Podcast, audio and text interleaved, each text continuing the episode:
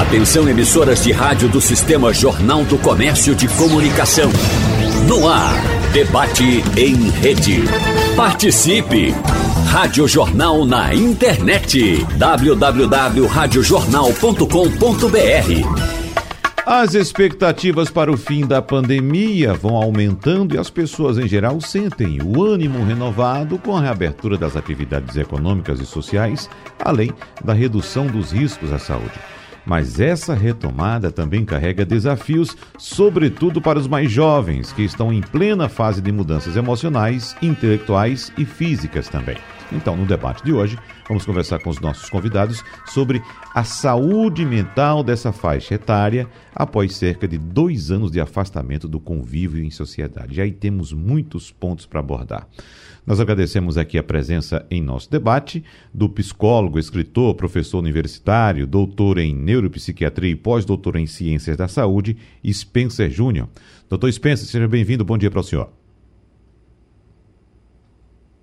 Bom dia a todos, muito obrigado pelo convite. Bom dia, doutor Heraldo, doutora Aline e aos ouvintes. Mais uma vez com a gente aqui, nós agradecemos também a presença do psiquiatra, psicanalista e pesquisador Evaldo Melo. Doutor Evaldo, muito obrigado pela sua presença mais uma vez. Bom dia a todos, obrigado também pelo convite. Eu acho que é sempre oportuno a gente falar sobre esta situação. E também conosco hoje a psicóloga clínica, escolar e psicopedagoga, mestre em psicologia, especialista em suicidologia e professora universitária Aline Evelyn Freitas Gomes. Doutora Aline, seja bem-vinda. Bom dia para a senhora. Obrigada, um bom dia a todos. Doutora Aline, vamos começar a nossa conversa hoje falando a respeito desse caso uh, que foi registrado aqui em Pernambuco, que ganhou também repercussão nacional, um surto coletivo de alunos numa escola aqui do Recife, expondo, claro, a necessidade de fortalecer o suporte psicológico dessas pessoas. Então, escolas da rede estadual de Pernambuco estão dispondo de poucos psicólogos e que não estão vinculados diretamente às unidades de ensino. Mas eu queria que a senhora trouxesse para a gente uma explicação, doutora Aline, sobre o que é que pode ter ocorrido nesse chamado surto coletivo de alunos. A gente já ouviu algumas explicações apontando, por exemplo, que existe a possibilidade de uma espécie, não sei se o termo é esse, a senhora pode nos ajudar, claro, mas uma espécie de ambiente que possa ocorrer um contágio, onde um aluno uh, poderia desenvolver esse tipo de, de situação e aquilo ir contaminando, digamos assim, repito, o termo pode não ser esse, mas que fosse uh, influenciando o comportamento dos outros. O que é que a senhora tem a dizer a respeito especificamente desse caso? Bem, a respeito desse caso, eu acredito que a expressão surto coletivo ela é uma expressão mais acessível para a compreensão de todos, né, para a compreensão popular porém ela não corresponde bem ao fenômeno que nós assistimos. Na verdade, nós estamos vendo um fenômeno de identificação, onde os jovens né, estão passando, todos eles, na verdade, por um período de extrema ansiedade. Né, nós, como você mencionou anteriormente, estamos voltando aí um período de dois anos de isolamento social, e o isolamento né, para o período da juventude é praticamente uma catástrofe né, dado que é característico desse período a necessidade do convívio grupal. Então, os jovens precisam desse convívio, desse processo interativo. E como a aprendizagem ela também se dá por essa interação, a gente entende que o processo de ansiedade ele começa a fazer parte do grupo como um todo, porque na ausência dessa interação, a aprendizagem se torna um processo mais difícil. Uhum. Né? E aí acaba sendo uma dificuldade comum para todos aqueles jovens. Mas não acreditamos nessa possibilidade de um contágio. Né? No máximo, na possibilidade de uma identificação com o sofrimento do próximo. Uhum. Agora, esse convívio, doutora Aline, que a senhora citou, durante esse período de pandemia, nós estudamos muito é, a questão do envolvimento de todos nós com a tecnologia. E a gente sabe que o jovem hoje se dá muito bem com a tecnologia, as ferramentas que ele utiliza para se comunicar, para falar para os grupos. O que foi que aconteceu no entendimento da senhora? Mesmo tendo é, familiaridade com essa tecnologia, o jovem não conseguiu superar a dificuldade de relacionamento grupal, digamos assim? Não. A gente, na verdade, está presenciando no ambiente escolar, e aí eu posso falar também como psicóloga escolar nesse momento, nesses resquícios dessa dificuldade do presencial. Né? A interação online ela jamais vai substituir a pessoalidade da interação humana. Né? Estar em contato com o outro, esse ambiente onde eu posso olhar nos olhos, onde eu posso interagir, ele traz toda uma outra dimensão das nossas relações. Então, os jovens eles vivem um outro processo de interação no ambiente virtual. E essas relações elas serviram como um atenuante, mas jamais né, como uma forma de substituir a necessidade de tendência grupal que eles apresentam. Uhum. E aí, por isso, a gente acredita né, que esse fenômeno acabou trazendo uma consequência do que eles já estavam sentindo, né, do que eles já estavam passando, que era essa necessidade de estar em coletivo, de socializar. E a partir do momento em que ele presencia o sofrimento de um colega, né, um processo de ansiedade de um colega frente a uma situação de prova, né, dentro do processo de aprendizagem, é natural que ele consiga se identificar, que eles também estão passando por esse sofrimento. Uhum. E aí, provavelmente, né, esse comportamento aí dominó, se a gente pode nomear de uma forma mais popular, né, seria por uma identificação mesmo com esse sofrimento, porque é dele, mas também é meu. Né, e aí a gente tem aí uma interação né, presencial de identificações de sofrimento humano. Doutor Spencer, como é que ocorre essa, essa reação de acordo com a faixa etária? Estamos falando aqui com a doutora Aline de jovens mais jovens. Mas vamos lá, subir de faixa etária, vamos lá para pós-adolescência, juventude. Uh, uh, existe diferença de, de, de, de lidar com esse momento de acordo com a faixa etária?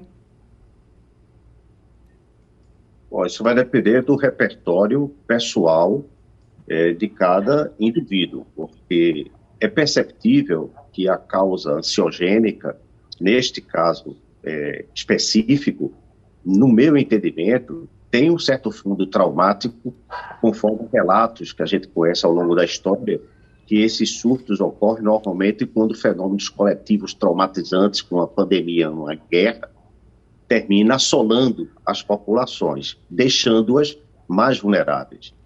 Então, a mudança de faixa etária, ela vai determinar a competência de cada pessoa de lidar com a própria crise ansiogênica.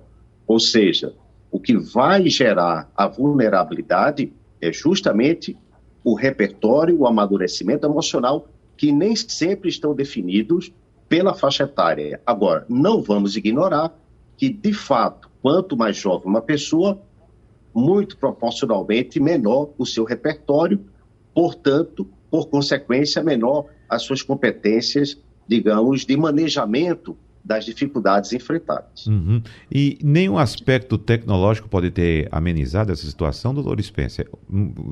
Interferiu em nada? O aspecto tecnológico, nesse sentido, você quer dizer a respeito da instrumentalização do celular? Isso. Ou, sim, Uhum. A gente tem até uma categoria nosológica para isso, né? uma categoria psiquiátrica para isso, que é a nomofobia, por exemplo. Eu acho que, de certa maneira, o período de confinamento que os jovens passaram e por muito tempo terem se habituado ao uso tecnológico como veículo de sociabilidade, levou-os a uma diminuição de ritmo social. E quando tiveram que retornar à vida comum, houve um natural ressentimento quanto a essa diferença entre me comunicar com o outro corpo a corpo ou me comunicar com o outro virtualmente. Foi criada uma espécie aí de uma subcategoria social. Então, eu acho que o uso excessivo do celular, neste caso, motivado pelo confinamento, levou uma diminuição, digamos, da resistência da pessoa de lidar com o outro diretamente e, portanto, com uma, um consequente estranhamento. Você vai, de repente, sair do confinamento de dois anos, vai para uma sala entre quatro paredes, no convívio com várias outras pessoas, em um espaço muito estreito, contrariando uma lógica normativa de anterior da pandemia, que era o distanciamento social, submetido a um certo ambiente de ameaça, ameaça no sentido da pressão, fazer uma prova, com pessoas ao seu lado. Então, temos aí várias contingências colaborativas para que essa pessoa ficasse mais vulnerável. Então, acho que o período do confinamento levou as pessoas a perder um pouco mais esse ritmo social Acho que a questão tecnológica tem sua dupla face, mas, de fato, as redes sociais, o uso abusivo, eu acho que leva as pessoas a um certo ponto de vulnerabilidade, de ansiedade. Por quê? Você também fica ali numa sala de aula, também procurando ser aprovado pelo comportamento do outro. Ou seja, há uma necessidade comparativa de quem e quem está se dando bem na prova ou quem está conseguindo ter mais equilíbrio emocional para lidar com aquela situação. Uhum. Como somos, em essência, seres imitadores, tanto podemos imitar maus hábitos como podemos imitar bons hábitos. Então, basta que uma pessoa de personalidade mais forte desse o primeiro grito, digamos assim, eu estou usando isso como uma, uma metáfora, da boiada, e tudo, toda a manada corre para essa mesma direção. Então, eu acho que o fenômeno, neste caso tecnológico, coincide com o psicológico, e eu acho que houve uma perda de ritmo social que fez com que esses jovens estranhassem aquele momento de ambiente com todo mundo ali dentro, as mesmas pessoas vivas, é, lado a lado, sob a pressão de uma exigência de prova. Eu acho que uma coisa que aumenta muito a ansiedade hoje é a ideia de suficiência, né? Somos muito levados a acreditar que somos autossuficientes. Somos muito levados a acreditar que nós podemos tudo. E a pandemia deu uma cortada nisso muito profundamente e mostrou um outro lado da vida de excessiva fragilidade. Os jovens hoje são muito frágeis.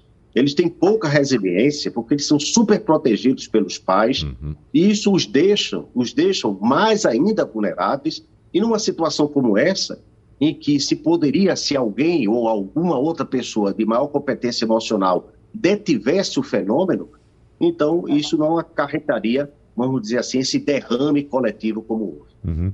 Doutor Evaldo, por gentileza, traga suas impressões, mas o doutor Spencer toca num ponto importante que é a questão da vulnerabilidade do jovem hoje, segundo o doutor Spencer, por causa de um comportamento super protetor dos pais. Mas eu citei agora há pouco, por exemplo, que as escolas não, não estavam preparadas para esse momento, né, do ponto de vista de amparo psicológico desses jovens. São vários pontos que a gente precisa abordar, mas eu quero deixar o senhor bem à vontade a respeito do que já foi colocado aqui, doutor Evaldo. Veja, é, eu, eu quero dizer que eu tentei ler sobre este evento e tem muito pouca informação disponível. Uhum. Eu acho que tem pouca informação disponível porque os jovens são protegidos pelos estatutos da criança e do adolescente e, portanto, não se divulga muito a respeito das questões que atingem criança e adolescente. Então, a gente tem que fazer uma leitura da situação a partir do que foi noticiado. Então, será sempre uma leitura precária. Mas, ao mesmo tempo, primeiro a gente tem que começar dizendo assim: não é frequente. Não é frequente que a gente tenha. Eu, o, o, o termo surto, a expressão surto está inadequada, viu? Não, não é surto. Surto se diz quando se trata de, de um especificamente de uma questão de doença. É porque hoje está se usando surto para tudo. Mas, na verdade, o que a gente teve foi uma crise de ansiedade coletiva. Foi isso que a gente teve, né? Foi, é, foi ansiedade. Todos os sintomas descritos na reportagem que eu acompanhei, no vídeo que eu vi, é, são é, sintomas de ansiedade, que são caracterizados por quê? Por falta de ar, por tremor, por sudorese, por por, é, assim, a pessoa ficar é, angustiada e a, até mesmo algumas situações descritas como ataque de pânico, que o pânico nada mais é do que uma crise de ansiedade elevada à maior potência. Então, uhum. foi, na verdade, uma crise coletiva de ansiedade. A gente não tem a informação precisa. Primeiro, atingiu quantos adolescentes? A gente sabe que foram 26. Mas quantos eram meninos e quantos eram meninas? A gente não sabe. A gente não sabe também como é que isso começou. qual foi o primeiro menino ou a primeira menina a cair, que aí depois a gente teve. Qual, qual foi o sintoma que, que teve? Eu acho que a gente precisa pesquisar isso para a gente poder responder coisas. Primeiro, partindo do princípio de que isso não é frequente. Você ter uma, um episódio coletivo como esse não é uma coisa frequente.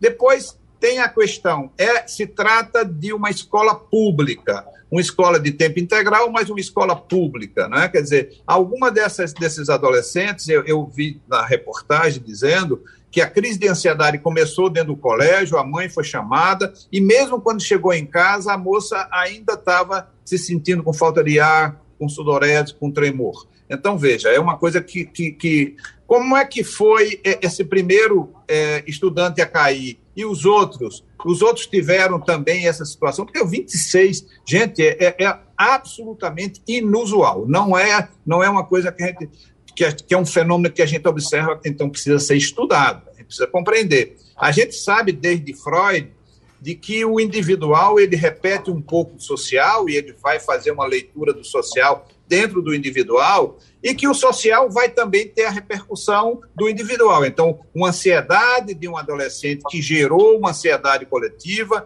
a, a ansiedade, que, que estresse estava passando aquele grupo? Não acredito só nessa coisa de prova, não acredito só. No...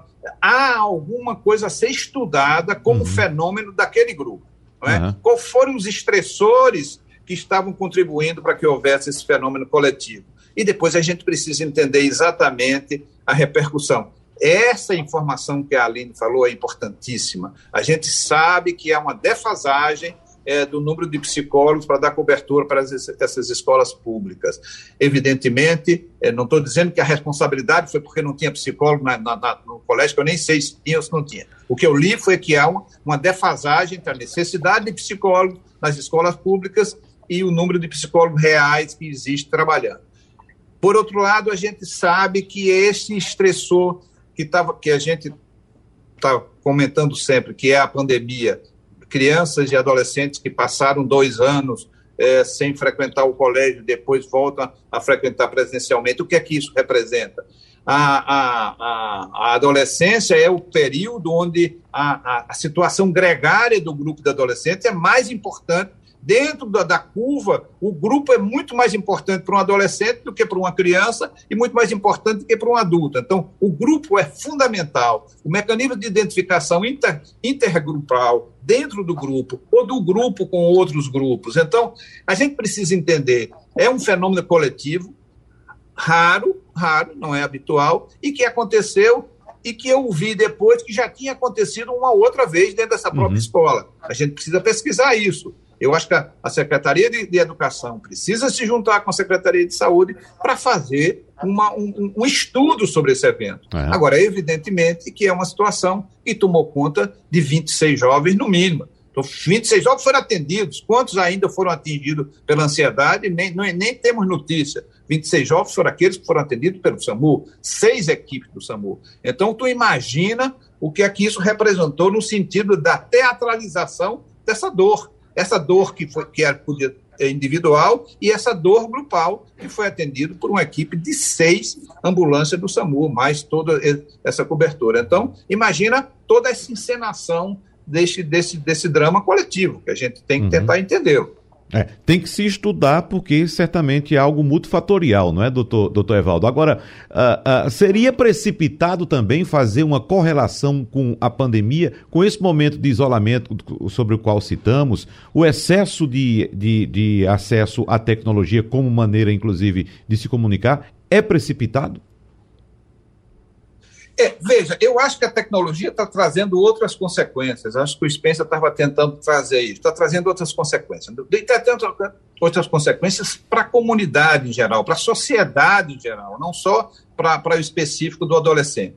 Na verdade, a sociedade, a, a tecnologia é criada, é pensada como uma forma de aproximar as pessoas. E, na verdade, a gente tem observado ah, explicitamente que a tecnologia, por exemplo, através do uso do celular, tem sido muito mais usada para afastar pessoas do que para aproximar.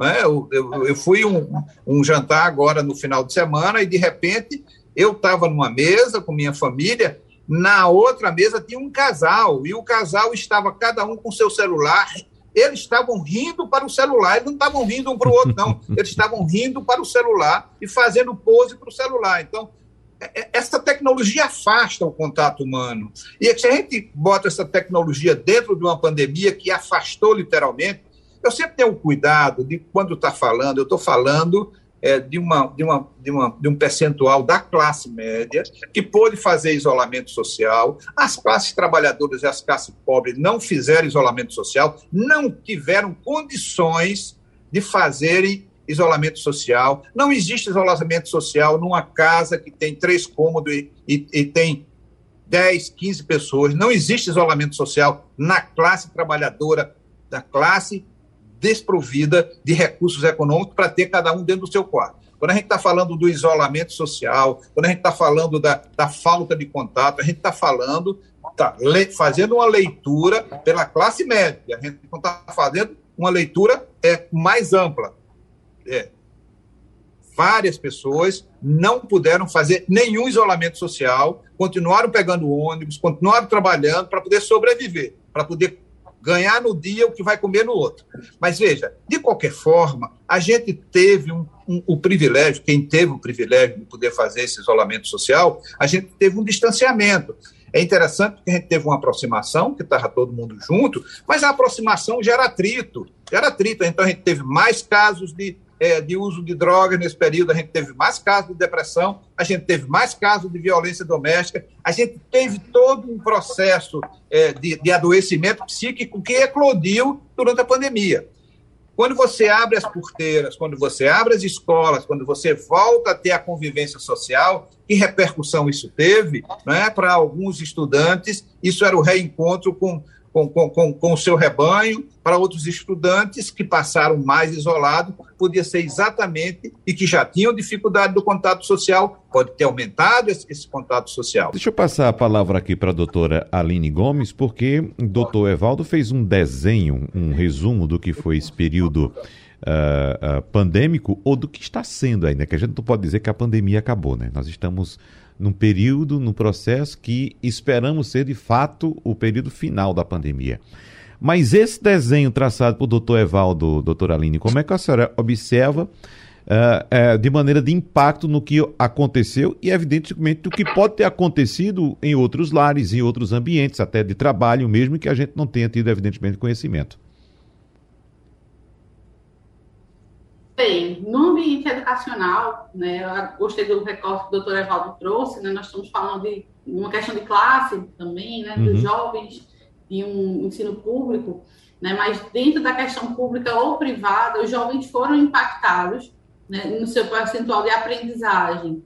E aí, quando eu trago a questão do impacto na aprendizagem, eu falo dos dois lados, né, da adaptação do professor, que precisou transformar sua estratégia de ensino para o meio digital, né, de uma forma muito brusca, né, porque por mais informatizada que todas as escolas pudessem estar até um certo ponto, a gente sabe que isso não era uma realidade de todas as escolas, né, mas ainda assim o professor ele precisou se reinventar dentro de um final de semana para na segunda-feira começar a entrar em sala de aula online. Então, com certeza, isso foi um efeito estressor muito grande para o professor, que isso acaba trazendo uma dificuldade no processo de ensino. E aí, do outro lado, a gente tem esse aluno que também vai ter que se readaptar a aprender pelas vias digitais. Então, como aprender no meio digital? É uma outra modalidade de aprendizagem. Logo, a gente tem hoje consequências gravíssimas em relação a isso.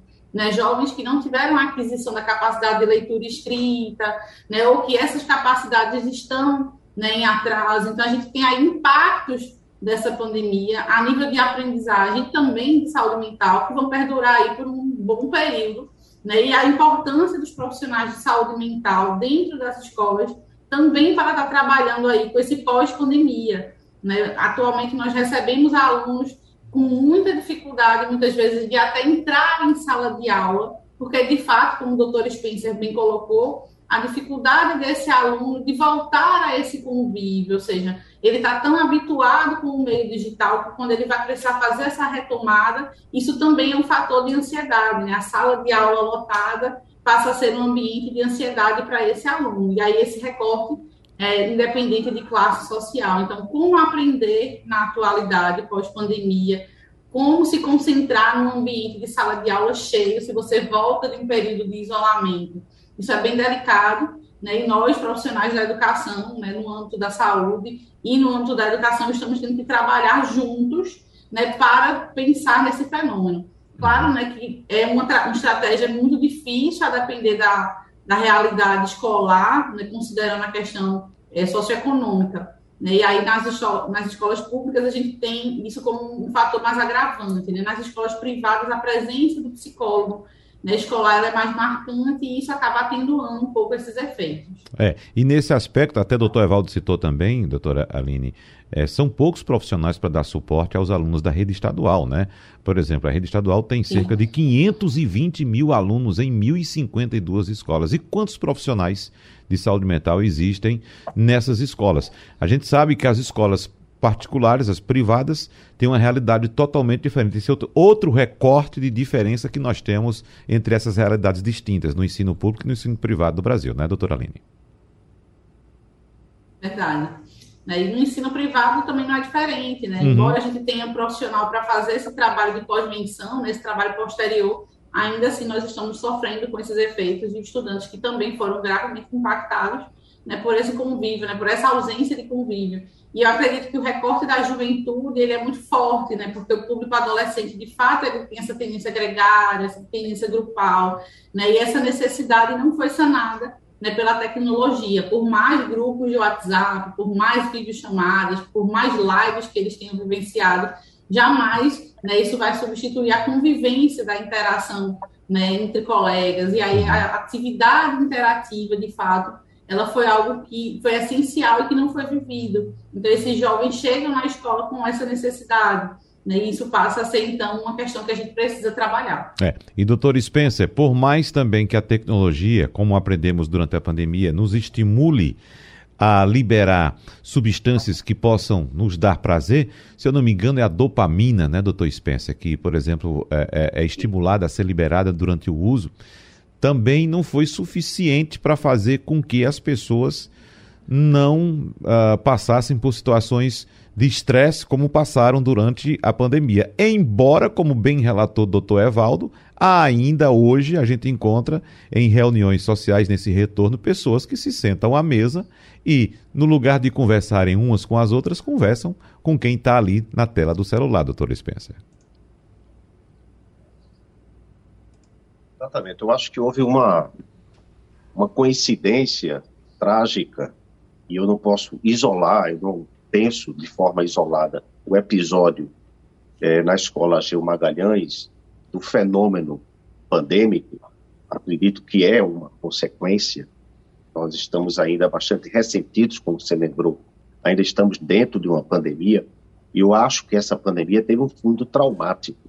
Ansiedade, que é sintoma do medo, vem justamente, digamos, de uma percepção de ameaça constante, de hostilidade constante, de algo que está constantemente nos ameaçando. Tentamos nos socorrer na tecnologia, mas isso não conseguiu suprir as necessidades gregárias naturais humanas e a gente rompeu o ciclo de desenvolvimento psicológico justamente na faixa etária mais susceptível para definir a sua identidade e a sua personalidade, que é a adolescência e a pré-adolescência. Então, essa coincidência, digamos, fenomenal, fenomenológica, entre o episódio pandêmico, a idade em si, o corte gregário e a tentativa é, fracassada de substituir a questão das relações interpessoais presenciais pela tecnologia, deixou a juventude bastante vulnerável. Então, eu creio que é, o acontecimento em si, ele não pode ser explicado apenas, lógico, é multifatorial, como você lembrou, pela questão tecnológica. Mas eu penso que tem sim uma relação com esse corte gregário natural porque os jovens deles precisam de referências para copiar comportamentos, modelos vicariantes, modelos de aprendizagem social estão diretamente ligados à convivência grupal. Então, se você faz esse corte, isola o jovem dentro de casa, porque normalmente o jovem dentro de casa, ele não tem gregarismo, ele tem gregarismo entre os pares. Tanto que é comum que o jovem dentro da sua casa se isole no seu quarto e fica, fique sem contato com a própria família. Uhum. Então, ele viveu uma sobreposição de isolamento, que não foi apenas isolamento, digamos, que já lhe era típico familiar por conta da constituição de identidade, mas ele ficou demandante, digamos assim, carente de buscar nessa faixa etária psicológica identificações que lhe dessem alimento psicológico. Então, é a fase mais vulnerável do ciclo do desenvolvimento humano, que é aquela que define identificações, que define identidades, que define a personalidade.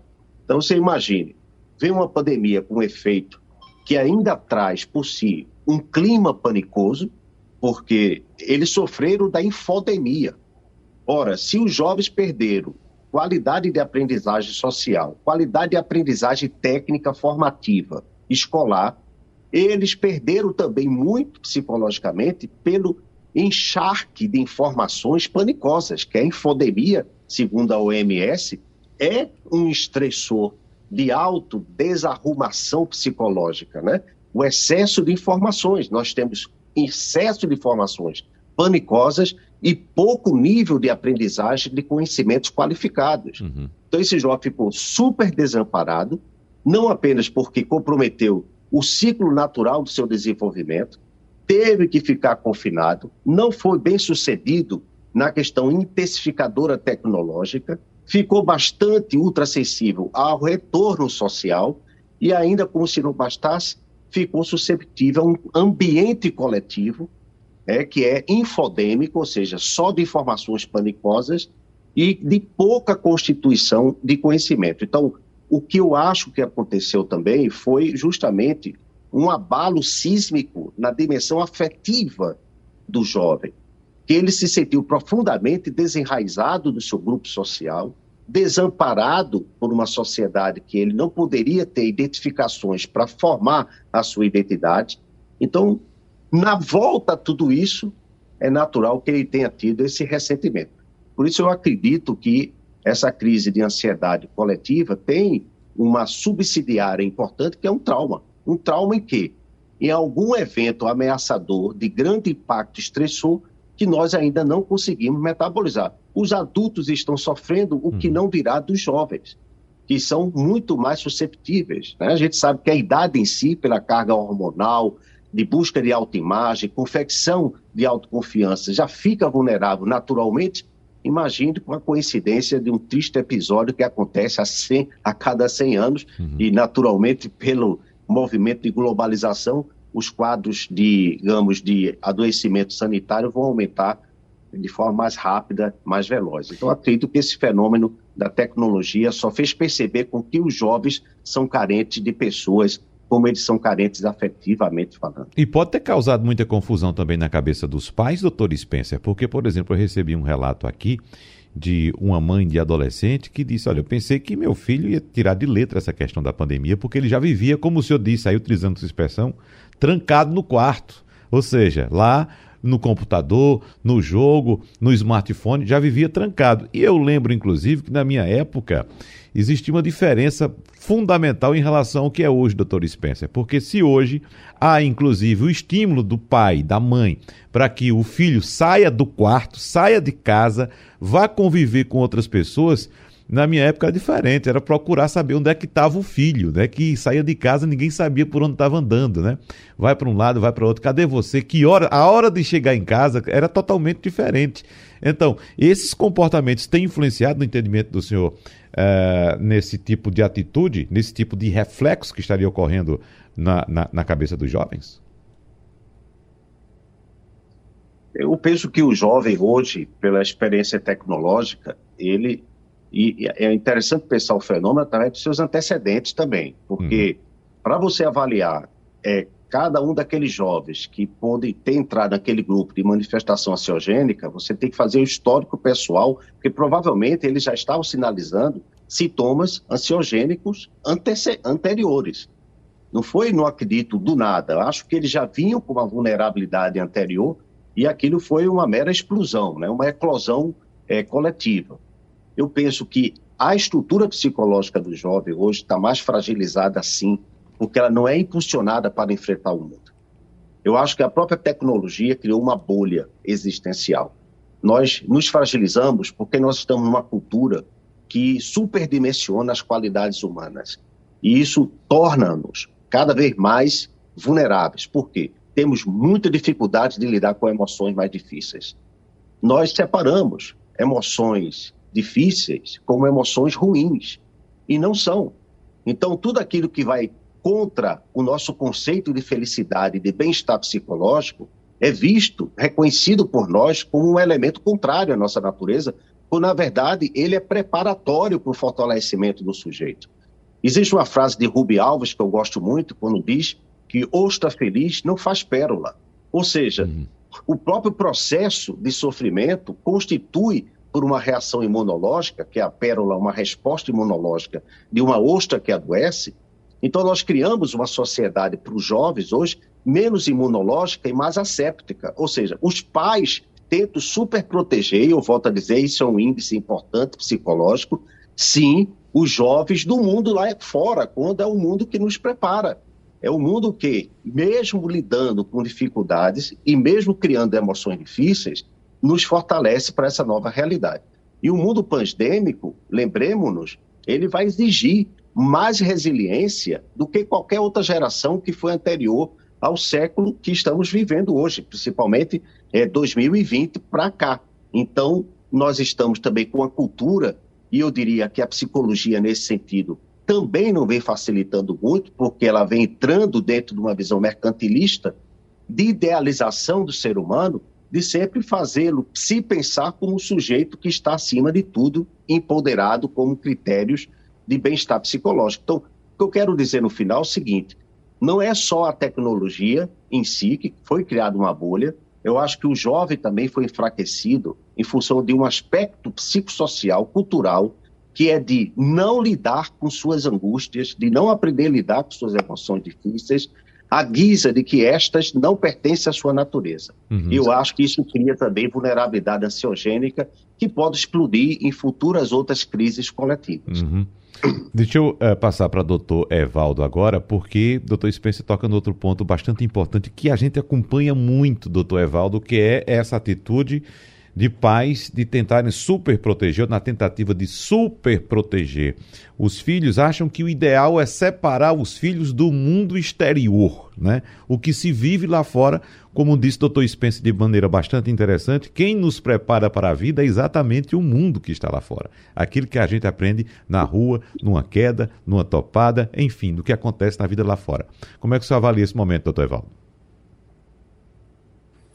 É, é sempre bom lembrar também que o movimento do adolescente, através da identificação com seu próprio grupo, é um movimento também de afastamento dos pais. Não é? Quer dizer, é neste período que é, aparecem conflitos entre os adolescentes e os pais, e que todos os conceitos dos pais são contestados pelos adolescentes. Então, veja, é através de, do grupo, do grupo de iguais, do grupo de pessoas da mesma idade, que o adolescente vai se reidentificando e vai procurando é, reconstruir seus conceitos, como se todos os conceitos dos pais fossem conceitos equivocados e errados. Claro, como dizia Belchior, no final a gente termina descobrindo que somos como os nossos pais uhum. na música é, célebre dele. Mas este processo de aproximação do grupo de pares, do grupo de iguais, que o adolescente precisa viver, esse afastamento temporário dos valores dos pais, que é importantíssimo que eles vivam, a pandemia travou isso. Travou porque eles deixaram de conviver com os pares.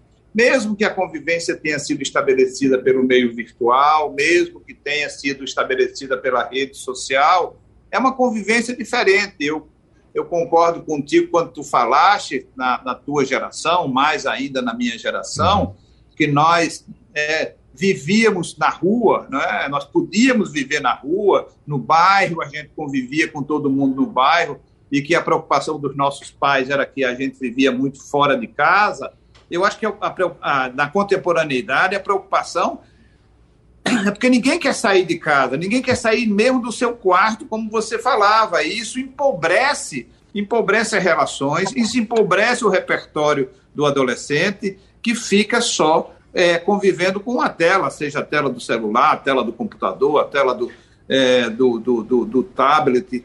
É um empobrecimento da relação humana, porque nunca haverá uma substituição é, do contato humano, do contato, inclusive, pele com pele, até das discussões, até das brigas, das partidas de futebol, dos atritos físicos. Nada substitui isso. Nenhuma tela vai substituir essa experiência humana. E eu acho que os nossos jovens foram privados durante dois anos desse contato físico, humano, necessário para a sua identificação, para o seu crescimento. As repercussões a gente não está colhendo ainda, eu acho que a gente ainda vai colher, a gente ainda vai observar que impacto sobre os nossos jovens, sobre nós, é, é essa pandemia teve. A gente não sabe ainda, porque ainda está, como você disse, pegando o rabinho da pandemia, que a gente não sabe se essa pandemia vai se transformar em endemia e periodicamente a gente vai ter um aumento de casos de Covid. Como as pandemias se transformam numa situação endêmica, deixa de ser pandêmica, do grosso está acontecendo, para ser uma coisa que vai acontecer ao longo dos anos. A gente ainda vai estudar. O que a gente sabe, e a gente já sabe estatisticamente, houve um aumento de sofrimento psíquico com a com pandemia houve um aumento de casos de depressão, houve um aumento de casos de consumo de álcool e outras drogas, houve um aumento de atrito, houve um aumento de violência doméstica, houve um aumento de ansiedade. Isso a gente já sabe. Que repercussão isso vai ter no longo prazo? Para nós mesmos, adultos, e para os nossos jovens, a gente vai ter que estudar mais, mais tarde. A gente vai ter que aprender exatamente como é que as pessoas sobreviveram. Por exemplo, eu trabalho hoje em dia predominantemente com a consulta online. Eu tô, já voltei para o consultório, estou atendendo presencial, mas ao longo desses dois anos, eu terminei formando um nicho de uma clientela de pessoas que são de outros estados. Eu tenho pacientes que são de São Paulo, outros são do Crato, outros são de Fortaleza, outros são de João Pessoa, e que o grande empecilho para que as pessoas se consultassem comigo, por exemplo, era o deslocamento. E então há uma sedimentação da questão da, tele, da teleconsulta que eu acho que veio para ficar. Isso não vai mudar. O que a gente vai ter é que se adaptar a essas novas realidades. E outras coisas, como a gente estava falando em relação aos jovens, o corte do contato físico certamente trouxe prejuízo para o desenvolvimento psicomotor e, e, e psicológico, principalmente, para esses nossos jovens. É, o doutor Aline, e esse ponto citado aqui do tempo, por doutor Evaldo, dos dois anos que nós tivemos que nos afastar de nossas atividades e do nosso convívio social também, dois anos na nossa vida, nós que estamos discutindo aqui, representam uma coisa, mas proporcionalmente, dois anos na vida de um adolescente, principalmente de uma criança, é muito tempo e é um tempo que não se recupera mais, doutora Aline. Eu digo, repito, proporcionalmente, né, em relação à vida de um adulto. Enfim, muitas aquisições né, cognitivas e sociais, elas né, deixaram de acontecer em seu uhum. devido tempo, né, e esse retardo ele é sentido né, hoje na educação, né, quando a gente entra em sala de aula, por exemplo, uma turma de alunos de oitavo ano, né, a gente percebe que o comportamento deles ainda é um comportamento típico de alunos de quinto, sexto ano. Né? Muitas vezes eles estão com muitos processos de socialização, processos de interação, processos até de aprendizagem, né, em termos cognitivos, né, deficitários em virtude dessa ausência da aprendizagem presencial. Né? Repito, a aprendizagem online ela aconteceu com todo o esforço possível dos profissionais, dos educadores, porém a gente sabe que foi uma tentativa né, de sanar o período que nós estávamos vivendo. Ninguém estava preparado para isso. Né? Então, essa transição ela aconteceu da forma como podíamos, né? A gente fez da forma como dava, né? E com certeza vários processos cognitivos vão precisar ser né, ajudados, várias aprendizagens elas estão em atraso, os professores precisam ter uma compreensão em torno disso, até para que esse nível de cobrança, essa relação com as turmas seja diferenciada, né? Porque a gente sabe que os alunos eles voltam para a sala de aula com várias dificuldades, inclusive de conteúdos eles deveriam ter aprendido em períodos anteriores. Uhum. Né? E aí a psicologia escolar ela chega como uma sensibilização junto aos professores, às famílias, para tratar desses assuntos. Né? Os alunos, por exemplo, do evento né, em questão, provavelmente estavam muito ansiosos em relação à situação de prova presencial, porque foram dois anos sem fazer prova presencialmente. Né? Então, como é fazer prova né, numa sala cheia de colegas e como é fazer prova né, na frente de uma tela. É bem diferente. Né? O processo de uma prova online para uma prova presencial exige habilidades, exige competências diferentes, por mais que o conteúdo seja o mesmo. Né? Então, com certeza, aí a gente vai precisar de uma tolerância, de uma dedicação muito maior aos nossos jovens, né, em termos de aprendizagem e também dos processos de desenvolvimento. Eu vou trazer uma informação que foi divulgada no começo do mês de março pela Organização Mundial de Saúde, apontando que no primeiro ano da pandemia, a prevalência global de ansiedade e depressão aumentou em 25%. Foi divulgado, como disse no começo do mês, esse resumo científico pela Organização Mundial de Saúde, que também destaca quem foi mais afetado e mostra o efeito da pandemia na disponibilidade de serviços de saúde mental e como isso mudou durante a emergência de saúde pública. Então, tivemos múltiplos fatores de estresse, como, por exemplo, solidão, medo de se infectar, sofrimento pela morte de amigos, de pessoas conhecidas, de entes também, luto, preocupação financeira. Então foram vários fatores citados, mas eu gostaria nesse bloco, para a gente fechar, de saber dos senhores e da senhora Aline Gomes também, é, o, o, o, qual o cenário que teremos daqui daqui por diante? Será que episódios como esse que ocorreu na, na escola Agil Magalhães tendem a ocorrer em outros ambientes também, em outras faixas etárias também?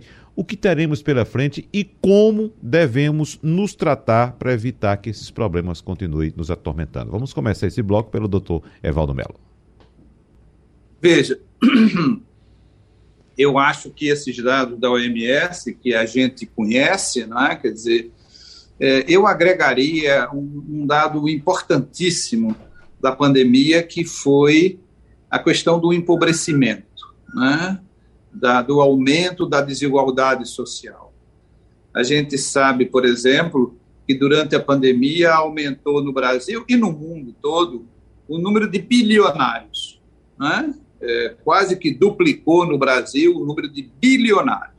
Ao mesmo tempo, a gente sabe que é, 25% da população que tinha saído da faixa de pobreza voltou para a faixa de pobreza. Ou, ou seja, houve um empobrecimento, houve um aumento da desigualdade social e, portanto, a consequência social da pandemia a gente já está sofrendo e a gente vai sofrer mais ainda com perda do emprego, não só perda de pessoas, que já é uma tragédia, 660 mil pessoas morrerem, e sempre vamos nos perguntar: e era preciso morrer tanta gente? A gente sempre vai procurar uma resposta para essa pergunta que não quer calar, e ao mesmo tempo a gente tem que discutir profundamente as consequências deste empobrecimento, do aumento da desigualdade social, e, portanto, a gente vai ter um maior sofrimento nas classes pobres, entre os negros,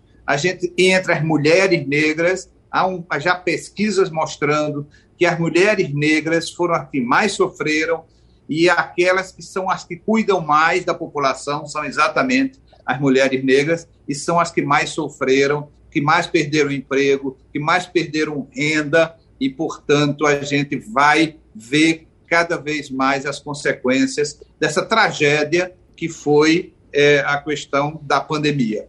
Evidentemente que, como disse Spence, são, são situações que a gente tinha vivido há mais de 100 anos atrás eh, e que, de repente, somos invadidos por essa realidade. O mundo não estava preparado, os países desenvolvidos não estavam preparados, os países em desenvolvimento, como o Brasil, também não estavam preparados, e muito menos ainda os países subdesenvolvidos. Então, nós vamos acompanhar essas consequências emocionais da questão da pandemia, como você estava trazendo.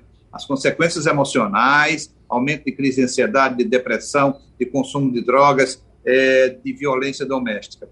No entanto, o que a gente tem é que aprender com a experiência. A gente, a gente sabe, é, pela experiência, que a gente tem que lidar é, com, com as tragédias de forma a ter um acolhimento maior para aquelas pessoas que mais precisam, um suporte social, a preocupação com o outro, porque, é, veja, a pandemia trouxe a, a clara sensação da fragilidade humana. quando a gente vê pessoas riquíssimas morrerem da pandemia, o dinheiro não protegeu essas pessoas da morte, evidentemente que morreram muito mais pobres, mas a gente viu que, de repente, a fragilidade humana, que foi um aspecto trazido pelo Spencer também em relação à fragilidade dos nossos jovens, como lidar com essa fragilidade humana, quando a gente tem a noção exata do nosso desamparo, da nossa vulnerabilidade, e isso a gente vai ainda ter que lidar com essas consequências, sabe? Eu acho que a gente precisa aprender com as experiências, a gente precisa aprender que é importante que a gente tenha uma medidas suportivas que possam suportar esse adoecimento. Uhum. É, eu sempre lembro nessas ocasiões é, da, daquela instrução do voo. Se as máscaras caírem, você precisa puxar a primeira máscara para botar no seu rosto. E se alguém depende de você, aí depois você vai puxar a máscara para poder. Então, cada um puxou a máscara da sua sobrevivência e agora está na hora da gente dar um pouco a máscara para quem está ao nosso uhum. lado, para quem precisa mais da gente e que mais precisa desse suporte. Eu acho que é um grande desafio que a sociedade vai ter que viver. A gente está começando a viver essa situação das consequências da pandemia e na área da saúde mental, na área do adoecimento psíquico, na hora do, do sofrimento psicológico, a gente ainda vai ter muitos desafios pela frente. Doutor Spencer, tem um minuto aqui para suas considerações finais, por favor. Bom, vou concluir dizendo que eu acho que é, iremos intensificar o que nós tínhamos já de pior, mas também iremos nos conscientizar daquilo que podemos fazer de melhor estamos justamente, diferentemente dos tempos históricos que sempre foram assolados pelas grandes bestas da humanidade, como as pestes, a guerra e a fome, nós estamos numa encruzilhada bastante, digamos assim, desafiadora, que é justamente ou nos unimos todos e temos uma noção de globalização, já que o ser humano, sob estado iminente de perigo, ele regride a estados selvagens, ele se torna mais egoísta, ele se torna mais egocêntrico, ou a gente rompe com isso, ou de fato a gente culmina para um processo de adoecimento global, ou como diria um pesquisador húngaro, Fritjof Capra, ou solidariedade ou suicídio global, né? Uhum. Diante do desafio que estamos vivendo. Então, temos essas duas saídas aí. Ou piora o que já estava ruim, ou melhora o que não estava dando certo. Doutora Aline, seu recado para a comunidade escolar, para os pais, para as mães e, claro, para os estudantes também. Nesse momento eu deixo né, uma reflexão que acredito que ela é pertinente ao momento, quando Paulo Freire traz para a gente, né, que a educação ela não muda né, as pessoas, né, não muda o mundo, ela muda as pessoas.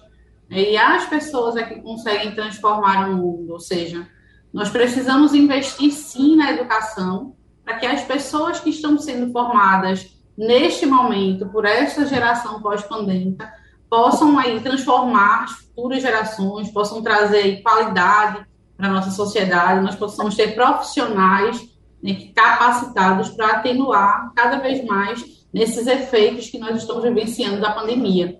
Então, nós, enquanto profissionais da área da educação, estamos trabalhando para tentar minorizar cada vez mais esses efeitos. As famílias precisam estar sempre parceiras das, instituições de ensino, né? os jovens se responsabilizando por esse processo de autocuidado, né? para que juntos a gente consiga fazer essa transformação, né? que já o Paulo Freire traz para a gente. Então, vamos juntos transformar esse cenário, né? exercer cada vez mais a nossa resiliência, para que a gente possa, quem sabe aí, né? dentro de pouco tempo, ter esses efeitos da pandemia sanados. Muito obrigado. Doutora Aline Gomes é psicóloga clínica, escolar e psicopedagoga, mestre em psicologia, especialista em suicidologia e professora universitária. Dr. Spencer Júnior é psicólogo, escritor, professor universitário, doutor em neuropsiquiatria e pós-doutor em ciências da saúde. E doutor Evaldo Melo, psiquiatra, psicanalista e pesquisador. Então, a todos vocês, muito obrigado pela participação em nosso debate, debate rico, bastante esclarecedor. Obrigado a todos, abraços e até a próxima oportunidade. Tchau, tchau. Sugestão ou comentário sobre o programa que você acaba de ouvir, envie para o nosso WhatsApp 99147 8520.